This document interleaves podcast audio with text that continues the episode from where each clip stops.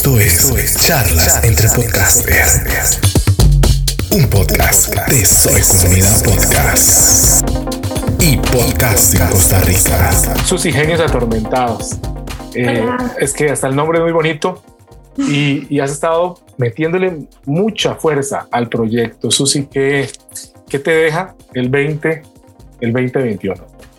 Muchas gracias. Pues primero que nada quiero agradecerte por la invitación. La verdad me tomaste por sorpresa. Eh, yo encantadísima de hacer colaboraciones y de platicar de esos proyectos que son tan interesantes. Y bueno, la verdad estoy bastante sorprendida con lo que he logrado eh, gracias a este proyecto. No esperaba que jalara a este nivel, si bien no soy un monstruo, yo creí que el, crecimiento iba a ser eh, más paulatino.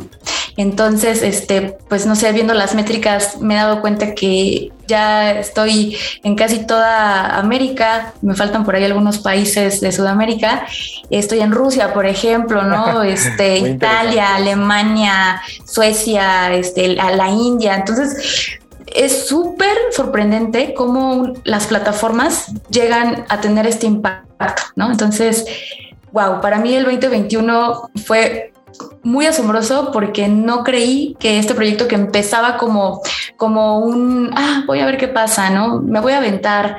Eh, yo soy muy fan de los podcasts y este, yo pensé que, que sería más como un proyecto personal y al final de cuentas se está convirtiendo en algo pues ya a nivel mundial y me sorprende muchísimo. Interesante es eso porque eh, creo que justamente hacen el clavo, ¿eh? Susi, qué alcance tienen las plataformas, eh, hasta dónde nos llevan, hasta dónde llevan el trabajo que hacemos. Me sorprende eso porque justamente uno va observando esto, cómo va cruzando el charco, ¿verdad? Como usted dice, ¿cómo es posible que lo que estoy generando esté en Rusia, esté... ¿Quién en Rusia? Bueno, ahí, bueno, dice que hay latinos en todo lado. Y si no, hay muchas personas nativas de ese lugar que por aprendizaje de idioma también se enganchan con una temática de algún podcast y lo usan inclusive para practicar una segunda o tercera lengua. Entonces, muy interesante lo que estamos logrando. Eh, qué, qué, bonito esto que nos menciona Andrés eh, Susi, de cómo su podcast en el 2021, en los aspectos de expansión, eh, se, se dio de una manera muy agradable, ¿verdad? Muy positiva para el podcast. ¿Qué tal, Andrés Brenes? ¿Qué tal? ¿Qué nos cuentas de ese 2021? También justamente bailemos en este aspecto, la expansión, ¿verdad? El alcance. Sí, bueno, igual, este, muchísimas gracias por lo que esto tomarme en cuenta nuevamente, igual que, que Susi comentaba por ahí.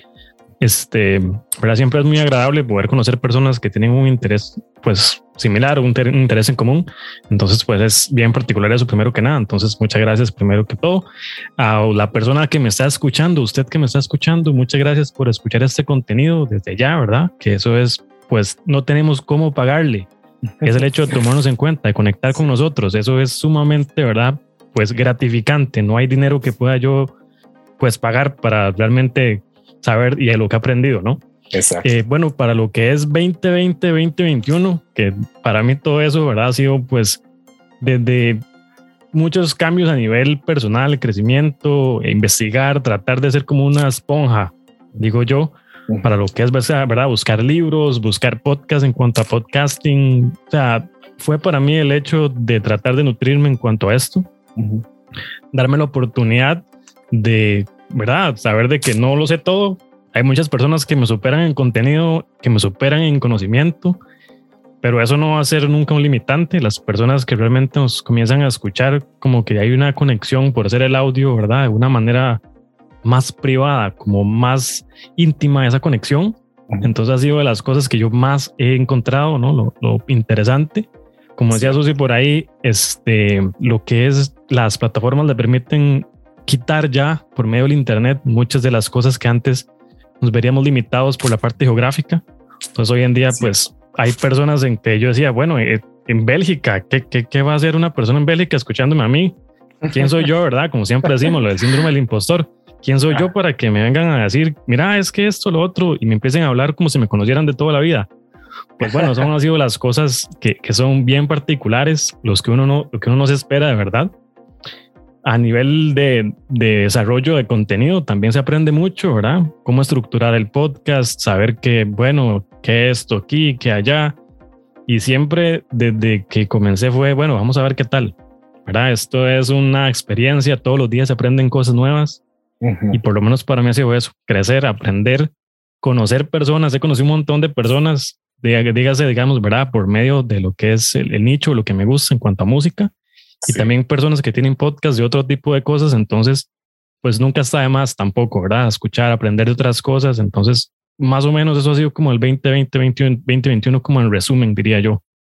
Importante es esto. Y yo creo que, no sé qué piensan ustedes, lo motiva a uno el ver el alcance de, de lo que uno está haciendo, que cruza las, que traspase las fronteras del país en el que nos encontramos. ¿Cómo, cómo te motivó, Susi, esto? Bastante. De hecho, eh, cuando yo vi que empezó a jalar todo este contenido, y por ejemplo me decían mucho el nombre, ¿no? Hace rato tú decías un nombre llamativo y todo el mundo, oye, Genios Atormentados, qué buen nombre, está súper padre. y luego, luego, como decimos acá en México, no sé si también lo digan allá, se me prendió el foco y dije, voy a registrarlo como marca.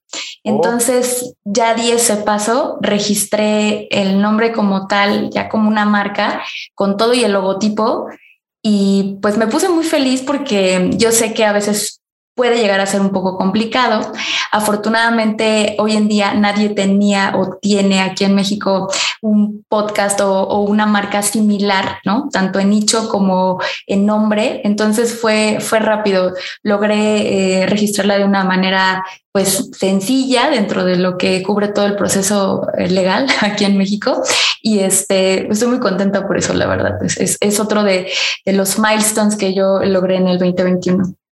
Interesante eso que menciona Susi Andrés de registrar la marca, porque realmente estamos levantando un producto eh, de consumo eh, que, que, me gusta eso. Creo que es un paso que, que se tiene que dar eh, para todo el creativo que está detrás del micrófono en un podcast. ¿Cómo, cómo, cómo lo ves, Andrés? ¿Cómo reaccionas a eso? Muy, interesante esto que, que también dejó el 2021, ¿verdad? Para Susi. Sí, muy interesante. De hecho, pues eh, enhorabuena, ¿no? Como decimos por acá, siempre en español, por, por a Susi, porque eso siempre es algo que va a ir muy relacionado en cuanto a las metas, en cuanto a nivel personal que queramos lograr, ¿verdad? Que nos propongamos. Sí. Como bien sabemos, en el podcast no hay nada escrito. Entonces, yo puedo decidir una cosa y Susi puede decidir otra y Juan Carlos puede decidir otra. Entonces, pues a final de cuentas está en ustedes, en usted que me escucha, si tiene un podcast, pues tomar la decisión, mandarse, aprender realmente, como siempre digo. Sí. Y bueno, ya eso, ¿verdad? Como escuchaba por ahí en algún momento, que, siempre me gusta a mí hacer referencia a las personas que tienen muchísimo más tiempo. El podcast no se vuelve para mí una empresa, eso se vuelve una tarjeta de presentación. Las personas van a conocerme por esto y entonces yo tengo un producto, tengo un servicio, pues ya se vuelve algo más íntimo y ya tengo esa confianza, tengo la, como decimos, el, el túnel de mercadeo se vuelve pues muchísimo más sencillo, más sencillo que vayan pues a bajar, ¿no? Que ya empiecen a comprar mis productos, que empiecen a, no sé, algún servicio que yo logre pues poner ahí, se vuelve más de esa manera, ¿no? Lo que es una, una cartera o una carta ahí, digamos, de, recomendación, decir, mira, esta persona pues está brindando, da contenido de valor, da cosas que realmente, como diría uno en otros momentos, estaría hasta perdiendo de tanto que da. Entonces, me parece que, como decía Steve, eh, Dave Jackson de, School of Podcasting, que es uno de los podcasts que yo sigo, y él siempre dice, su podcast no es un producto, no es una empresa, es su tarjeta de presentación y de ahí en adelante usted verá ver con el contenido, con, el, con la conexión con las personas, todo lo demás está en usted, ¿verdad? Hasta dónde quiere llegar, porque la idea siempre es esa. El límite siempre lo tenemos aquí en la cabeza, entre las dos orejas. Y bueno, ojalá más bien por ahí, digamos, ya sea de merge, sea de muchas otras cosas, pueda, digamos que por lo menos para Susi volverse algo que sea un poquito más rentable, porque para nadie es un secreto que, bueno, no todos los podcasts tienen que generar dinero, pero sería agradable de una u otra manera que por lo menos los costos, ¿verdad? Se puedan solventar de una u otra manera para toda la inversión que a veces uno hace y que las personas que estamos detrás vemos todo lo que hay que hacer, todo lo que hay que invertir, todo lo que hay que comprar y por lo menos que salga tablas, digamos, que no, no perdamos. Al menos eso sería, pues, de mi lado yo estaría súper agradecido. Todavía eso no se da, pero vamos para allá. Vamos a ver qué tal, qué nos sucede en los próximos años y meses. Y sabes, en realidad no es que lo haya hecho porque yo considere mi podcast una marca o una empresa, sino por la parte creativa, porque al final de cuentas eh, yo pensé, ¿no? Dije, yo me pasé bastantes horas y días pensando, planeando cuál va a ser el nombre del podcast, cómo, cómo le voy a llamar para que tenga esa atracción hacia la gente, ¿no? Entonces me desvelé, este, me acuerdo que le contaba la otra vez a un amigo que el nombre se me vino justo cuando me estaba bañando, ¿no? Entonces, este, yo lo hice más como por, por proteger eh, tanto el logo, ¿no? Que al final de cuentas es un diseño creativo, como el nombre. Entonces yo dije, no vaya a ser, ¿no? O sea, está llamando tanto, tanto la atención el nombre que no vaya a ser el día de mañana alguien que salga muy vivo y diga, ah, pues véngase, ¿no? Y, que me, voy a decirlo de esta forma, que me robe el nombre o que, lo, o que lo utilice de alguna forma parecida y al rato esa persona le saque provecho a una idea mía. Entonces yo más bien lo veo como por el lado creativo, ¿no? Más que por el lado de explotación económica, lo veo por el lado creativo de proteger nuestras ideas. Sí, sí, tienes razón. Y, y es que hay que hacerlo. Yo creo que hay que hacerlo. A veces nos tardamos un poco, pero justamente yo creo que va de la mano del, de ese aspecto que tocamos al inicio, la exposición que las plataformas nos dan. Porque literalmente nos sacan de nuestras fronteras, nos exhiben y ahí es donde puede llegar cualquier tipo de persona a decir, es, eh, esto que él está haciendo eh, resulta, suena bien, eh, quiero sacar provecho, sin que la persona saque provecho. Y es una lástima, ¿verdad? Entonces, me parece un dato interesante para este, este segmento de, de ahorita,